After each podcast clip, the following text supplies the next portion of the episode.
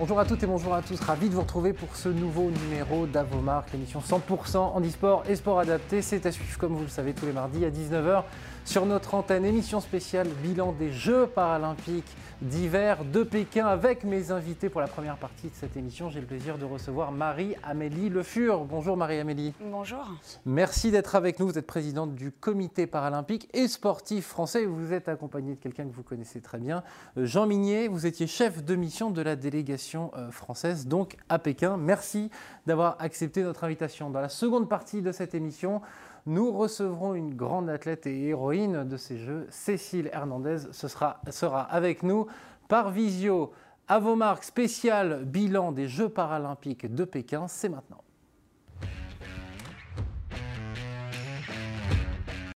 C'est l'heure euh, de faire le bilan euh, dans Avomark avec euh, mes invités, Marie-Amélie Le Fur, que j'ai le plaisir de recevoir. Et on va commencer avec vous. Avant de commencer, on va donner quand même quelques informations. La France a fini quatrième au tableau des médailles de ces Jeux paralympiques.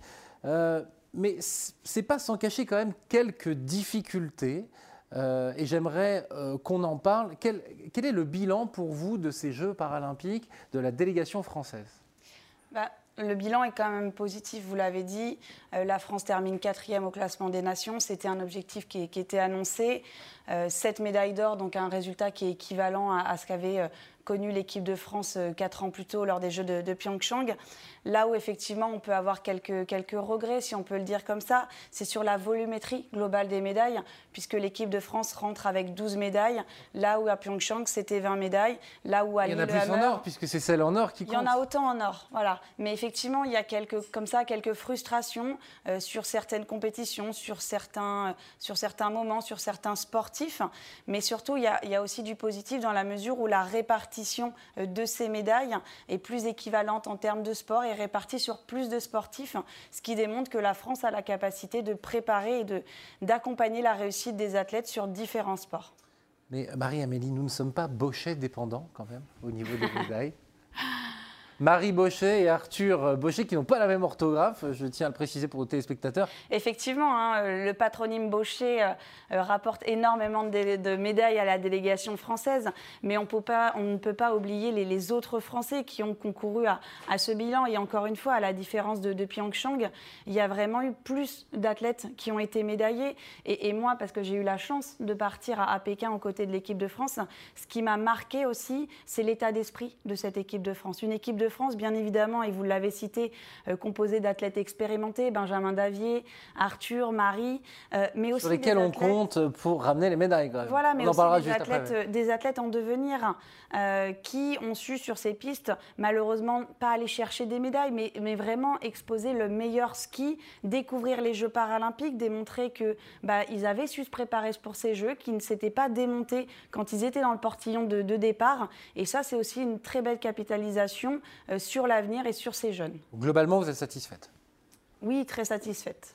Jean Minier, euh, vous, vous étiez chef de mission euh, donc pour la délégation française à Pékin. Pareil, quel bilan, quel bilan faites-vous? Quel, est votre, quel est votre sentiment après, après ces Jeux? Je partage l'avis de, de Marie-Amélie. Je crois qu'il faut féliciter la Fédération française handisport, qui est la seule fédération qui était représentée sur ces Jeux et qui a, euh, euh, qui a su amener les athlètes euh, à ce niveau de, de, performance, alors que les conditions de préparation ont quand même été complexes. Compte tenu de la crise sanitaire. Compte tenu de la crise sanitaire. C'était un peu pour tout le monde finalement, bien non sûr, Bien sûr, c'est sûr que c'était pour tout le monde, mais il n'empêche qu'il faut quand même réussir à maintenir un niveau de motivation suffisant, un manque d'adversité criant aussi, de rencontres criantes. Et puis après, euh, les, jeux, les championnats du monde de Lillehammer qui se sont déroulés euh, deux mois plus tôt ont été euh, particulièrement réussis, puisque l'équipe de France, la même équipe de France, avait rapporté 20 médailles. Du coup, ça les a mis en confiance. Du ça les a mis en confiance. Ils sont plus confrontés. Voilà, ça veut bien dire qu'il y avait un potentiel supérieur, je pense, et que bah, avec les, moyens du bord, les aléas de, des grandes compétitions que sont les Jeux paralympiques, la montée en force, l'arrivée en force de la Chine qui était inattendu et absolument impossible à prévoir à ce niveau-là, ah bon? eh bien, l'équipe de France s'en est, je trouve, très très bien tirée. Je crois que c'était vraiment. C'était si inattendu que ça que la Chine soit à ce niveau-là, sachant que pour les Jeux Olympiques, ils sont quand même plutôt pas mauvais. C'était si inattendu que ça qu'aux Jeux Paralympiques, d'un coup, ils arrivent et c'était inattendu parce que, euh, parce que notamment ils ont réussi ce qu'ils n'ont pas forcément réussi au niveau olympique, c'est-à-dire à être performants dans l'ensemble des disciplines. Et les disciplines qui sont presque un peu les disciplines traditionnelles euh, des, Jeux olympiques et des Jeux paralympiques, que sont euh, le ski alpin, euh, les disciplines traditionnelles du ski alpin, pas les disciplines du type halfpipe, disciplines un peu artistiques où on peut capitaliser sur des, compétences gymniques qu'ont beaucoup les, les Chinois. Donc ils ont réussi à former en quelques années seulement de bons skieurs alpins, de bons skieurs nordiques, de bons biathlètes, euh, de bons snowboarders et snowboardeuses, bien sûr. Et je crois que ça, c'était quand même inattendu. On ne pensait pas que dans ces disciplines réputées comme quand même traditionnelles, un peu traditionnelles, ils seraient capables de monter en, performance aussi vite. Marie-Amélie Le Fur, il va falloir compter avec les Chinois pour les 30 prochaines années bah oui, je pense que le cap qu'ils viennent de franchir sur les, euh, sur les sports d'hiver restera hein, dans, l'histoire des Jeux paralympiques. Ça avait déjà été le cas en, en 2008. Mais, mais, pour rebondir sur ce que disait Jean, euh, je pense qu'on euh, on peut aussi mitiger ce, bilan de, la France, hein, tout simplement par la densité de pratique des Français. on, a trop peu de féminines qui participent aux, Jeux paralympiques. On est absent de, de, quasiment toutes les disciplines fauteuil. Et ça, c'est aussi un constat qu'on doit dresser sur lequel on doit véritablement agir. Et Comment on fait pour agir?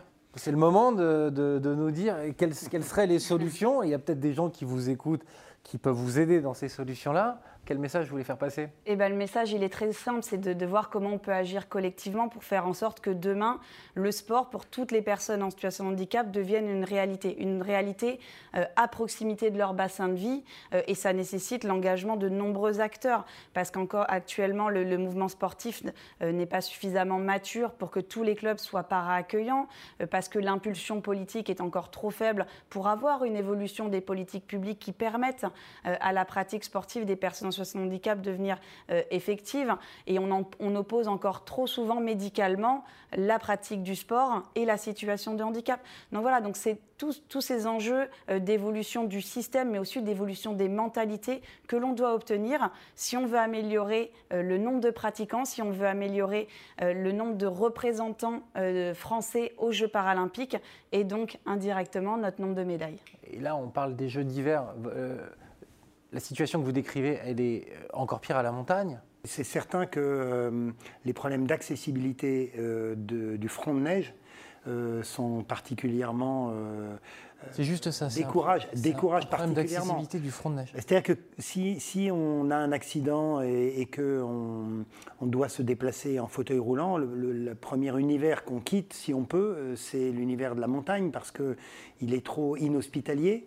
Euh, et on va plutôt vivre dans une ville qui sera euh, sans adaptée avec des infrastructures. Et, et donc ça, ça c'est vrai qu'il y a des complexités accrues pour pouvoir accéder à ces disciplines-là, euh, notamment quand on, a, quand on est non-voyant ou quand on a une, une perte d'autonomie à la marche, par exemple. Donc ça, c'est difficile. Et il y a d'autres réalités qui sont euh, qui, peuvent expliquer notamment le fait qu'on n'ait pas beaucoup de féminines. Euh, le ski alpin, c'est aussi une, discipline où on n'a pas facilement accès à des toilettes, par exemple. Et c'est plus, plus complexe quand on est une femme assise dans un fauteuil ou dans une luge de pouvoir euh, passer une journée à la montagne, qui explique aussi que même au plan international, il y a très peu de femmes sur le, dans le, concert international du ski assis. Il y a très peu de femmes. Oui, c'est ça ce que je vous poser. Comment ça se ah, passe à l'étranger On n'est pas les seuls. Euh, je pense que les Chinois, ils ont une autre logique que nous. C'est-à-dire que les, nous, nous, on part du principe que on incite les personnes à aller dans les stations parce que dans les stations, il y a du matériel adapté, il y a des moniteurs formés. Euh, donc on peut faire du... Et c'est le message qu'il faut passer aujourd'hui, c'est que la montagne et les sports euh, de neige peuvent paraître des sports inaccessibles. Ils, le sont, ils ne le sont plus parce que euh, les, stations se sont équipées et que les moniteurs ont été formés. Mais malgré tout, nous, on incite les gens à découvrir ces activités, puis ensuite à s'inscrire dans des clubs et puis euh, quand ils ont acquis un certain niveau de performance, à rentrer dans des programmes collectifs, alors que je pense que les Chinois prennent la, chose par, par l'inverse. Ils regroupent des gens et, ils les voilà, il, les forme euh, de A à Z euh, sur une unité de lieu. Ce n'est pas la même logique, je pense. Marie Amélie Lufur, j'aimerais euh, quand même revenir sur, sur les féminines. Pourquoi on a toujours l'impression que les femmes peut-être n'osent pas et pourquoi on a un déficit d'athlètes de, féminins dans ces disciplines comment, comment on explique ça? Et peut-être pas, peut-être, j'ai pas peur de le dire, peut-être par une psychologie féminine qui est peut-être différente de la psychologie masculine? Bah, en fait, il y a une réalité, c'est que ce qui s'expose au sport valide est aussi vrai en fait dans, le parasport. C'est pareil chez les valides. Voilà, parce que euh, dans toutes les fédérations, on voit des plans de, féminisation qui visent à, obtenir un petit peu plus de licenciés féminines, à capter un petit peu plus. Comment on fait pour attirer euh, c'est bizarre de dire ça, des plans de féminisation, le ski, euh, le, snowboard. en fait, j'ai du mal à voir pourquoi il y a plus d'hommes que de femmes qui, qui, pratiquent le ski ou le snowboard? Bah, après, euh, enfin, c'est pas propre à ces disciplines-là, mais il y a une logique euh, culturelle. Je pense que quand on est parent, on va beaucoup plus inciter quand on a un petit garçon euh, à le mettre au sport que quand on a une jeune fille. Je pense que c'est majoré quand on a une situation de handicap malheureusement, et c'est pas du tout un procès d'intention que je fais, mais quand on a un enfant en situation de handicap, on a toujours l'impression qu'il est plus fragile.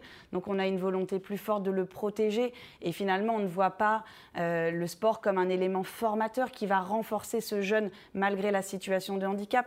Donc voilà, donc en fait c'est euh, un ajout de différents facteurs, mais sur lesquels je pense qu'on a la capacité d'agir, tout simplement déjà en médiatisant beaucoup plus les parasports, en parlant beaucoup plus du parcours de vie de Marie, de Cécile, qui ne sont pas des parcours de vie de sportives extraordinaires par leur performance, oui, mais un jour elles ont eu, elles ont pris conscience qu'elles pouvaient faire du sport, elles se sont engagées et derrière elles ont fait le choix euh, du sport de haut niveau. Et ce choix du sport de haut niveau, on ne l'imposera pas à tout le monde. Pour autant, mettre plus de jeunes filles euh, dans le sport, c'est absolument nécessaire, c'est quelque chose qu'on doit aussi inciter pour des enjeux de, santé, tout simplement. Je ne sais pas si on en parlerait euh, si la situation n'était pas euh, scalée, mais l'Ukraine a terminé deuxième de ces, de ces Paralympiades. Est-ce que, Jean, vous voyez un lien entre la situation actuelle et le fait que l'Ukraine est particulièrement performée? Ils avaient fini sixième aux dernières Paralympiades, et là, d'un coup, deuxième. Je pose la question.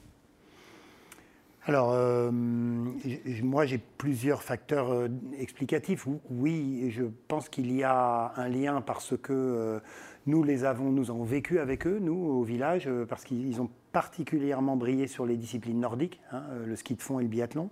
C'était le, village sur lequel moi je, résidais. On était sur deux villages et ils avaient d'évidence un regain de, de motivation et de volonté de de montrer euh, au monde que l'Ukraine euh, existait euh, et, de, et, de, faire résonner l'hymne ukrainien. Donc ça, je pense que ça a été un surcroît de motivation, peut-être dans, un, leur performance. dans un tout autre, une toute autre réalité, peut-être ce qu'on espère des Français aux Jeux de Paris pour d'autres raisons. Et ensuite, les Ukrainiens ont particulièrement brillé dans les disciplines de ski de fond et de biathlon, dans lesquelles étaient aussi euh, particulièrement dominateurs les Russes. Et comme les Russes ont été exclus, je pense que les Ukrainiens ont quelque part bénéficié de l'absence des Russes pour pouvoir franchir une marche supplémentaire vers, euh, vers les médailles d'or, quand avant ils étaient bloqués par, euh, par l'hégémonie russe dans ces disciplines. Marie-Amélie Dufur, on, on, le disait en début de l'émission, il y a une nouvelle génération qui arrive. Mais euh, force est de constater que pour l'instant, on est toujours un peu accroché aux anciens pour avoir euh, euh, des résultats. Parlez-moi un petit peu de ce qu'on appelle la relève chez vous. Donc la relève, c'est un programme effectivement qui vise à, détecter les, talents paralympiques, un projet qui a été euh, créé dans le cadre de l'obtention des, Jeux de Paris 2024. Et vraiment l'objectif, voilà, c'est d'accompagner euh, dans le choix d'un sport après avoir passé euh, un entretien et des tests physiques des personnes qui présentent des capacités, des compétences pour devenir des, des athlètes de haut niveau paralympiques. Des nouveaux.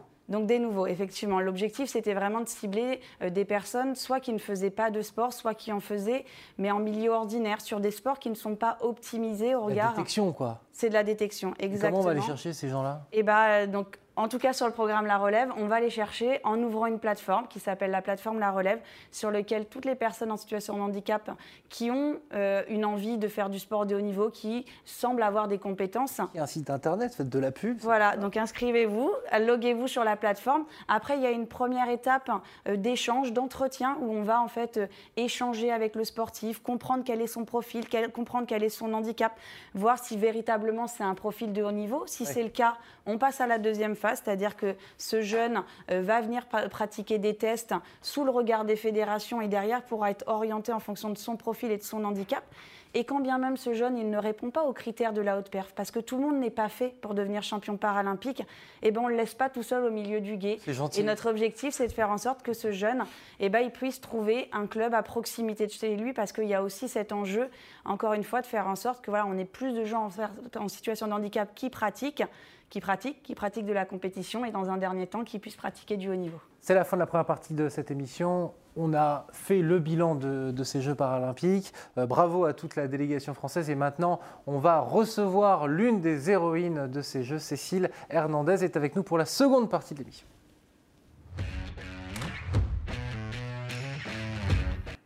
De retour dans marques pour la seconde partie de l'émission. Et Cécile Hernandez nous a rejoint. Bonjour Cécile, merci d'être avec nous. Bonjour. Cécile, vous avez été médaillée d'or euh, aux Jeux paralympiques de Pékin. Tout d'abord, bravo pour votre performance.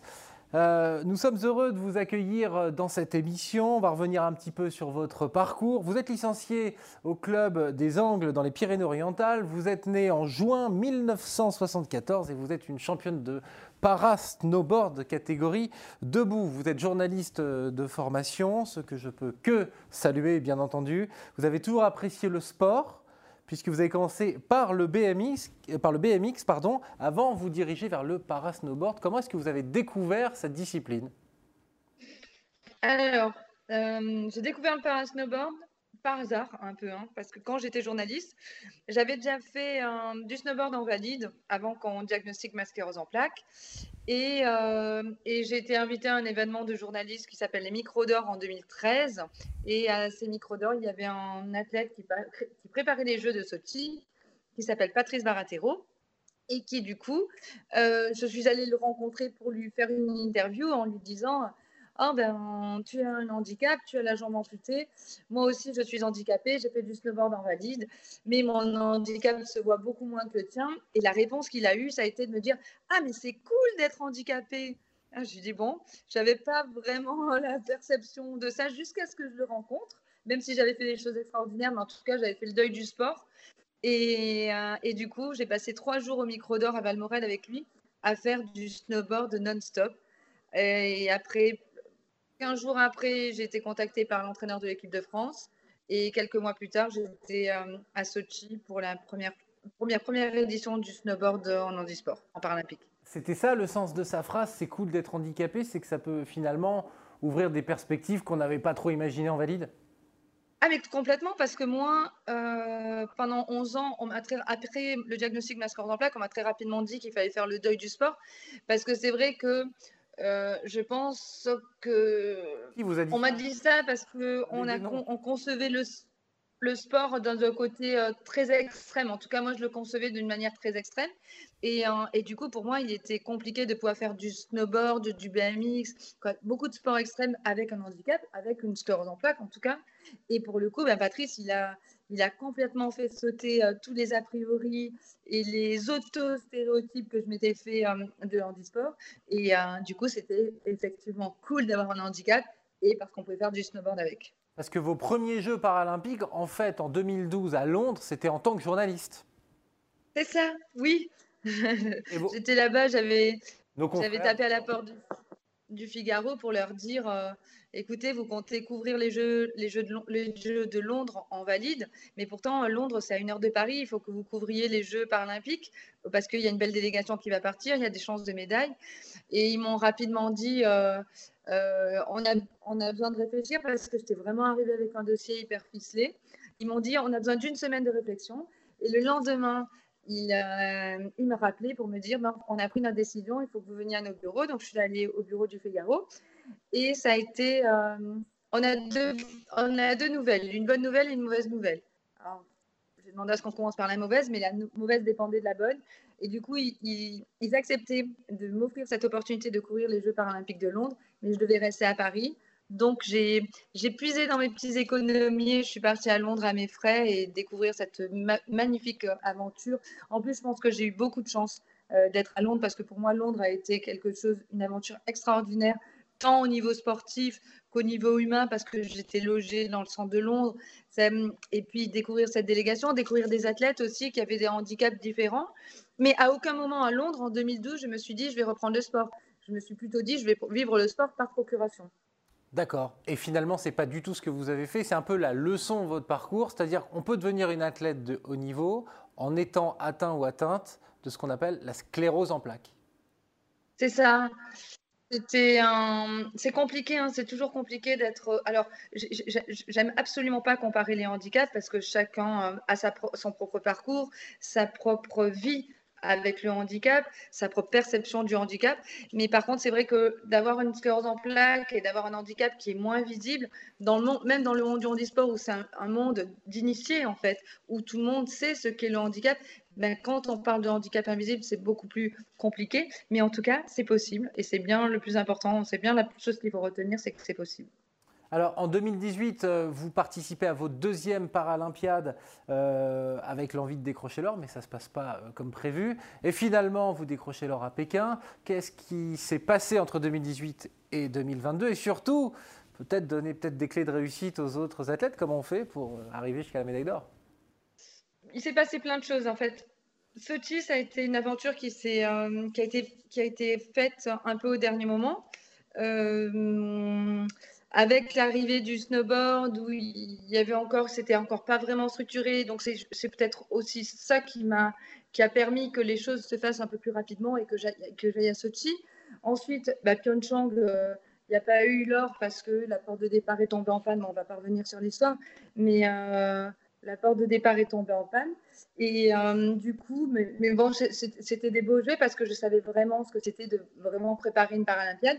Et après, ben, dès le lendemain de Sochi, ou non, même pas le lendemain, parce que en zone mixte, donc euh, genre 3-4 euh, minutes après la fin de ma course, et ben comme j'avais pas obtenu la médaille que je souhaitais, un journaliste David Sandona de France Télé m'a dit alors euh, l'or il est pas au, rendez-vous de Pyeongchang, donc on se redonne rendez-vous à Pékin. Et là j'ai dit oui alors que je suis maman et j'avais promis à ma fille de d'arrêter le sport pour me concentrer un peu sur ma vie de maman. Et finalement, bah, il y, a eu, euh, y, y a eu Pékin dans l'adversité, dans le combat, mais euh, la, victoire euh, n'en est que plus belle. Et ben, il y a eu quatre ans d'entraînement avec un vrai programme beaucoup plus adapté, avec des coachs, avec, avec un entourage en fait, que ce soit personnel aussi, parce que j'ai fait des choix personnels, mais aussi dans l'entourage technique, mental, médical, ça a été beaucoup mieux choisi. C'est une, une, vraie démarche qui venait de moi. Et, euh, et du coup, ben, ça a apporté ses fruits pour aller chercher cette médaille d'or euh, à Pékin. Du coup, euh, ce que j'ai compris, c'est qu'il n'y aura pas de Milan en 2026. Si vous aviez promis d'arrêter en 2018, huit ans plus tard. Non, mais avec ma. Peut-être que votre fille a grandi, que du coup, c'est plus simple.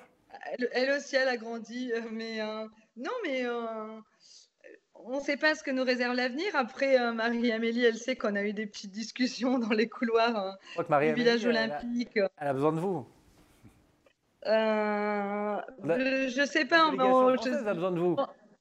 Mais je pense que Marie-Amélie, elle sait de quoi on parle. Et, et du coup, on, s'est lancé des petits défis. Et du coup, on a, fait ça sur le ton de la blague. Mais il s'avère que, que j'ai pris ça un, peu moins sur le ton de la blague, en fait.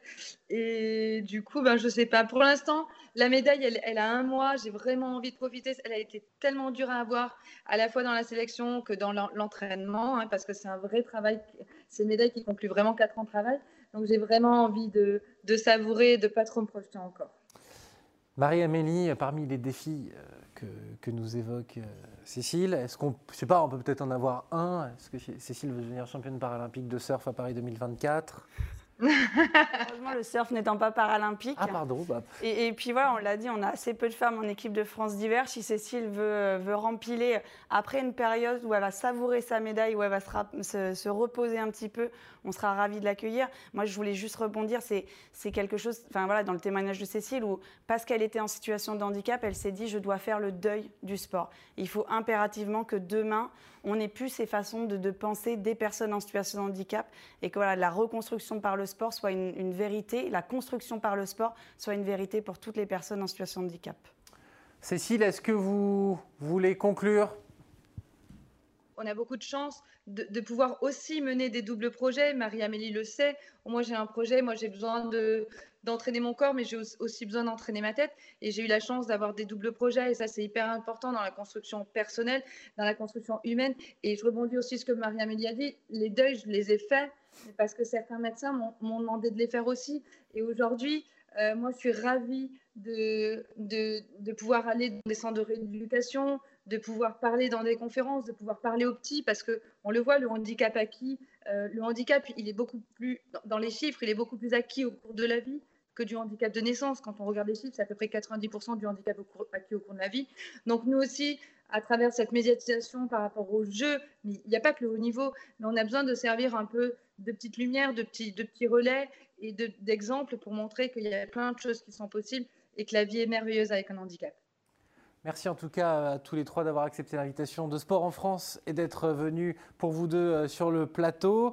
Euh, bravo Cécile pour votre médaille, on vous souhaite tout le meilleur et bon, j'imagine qu'on va vous revoir quand même, ce que j'ai compris, il y, a, des petits défis. Euh, et puis je ne sais pas, à votre sourire, à votre état d'esprit, je sens que vous nous avez pas encore tout dit. Merci encore à tous les trois, merci à vous de nous avoir suivis. On se retrouve la semaine prochaine pour un nouveau numéro d'Avomarque. Salut à tous.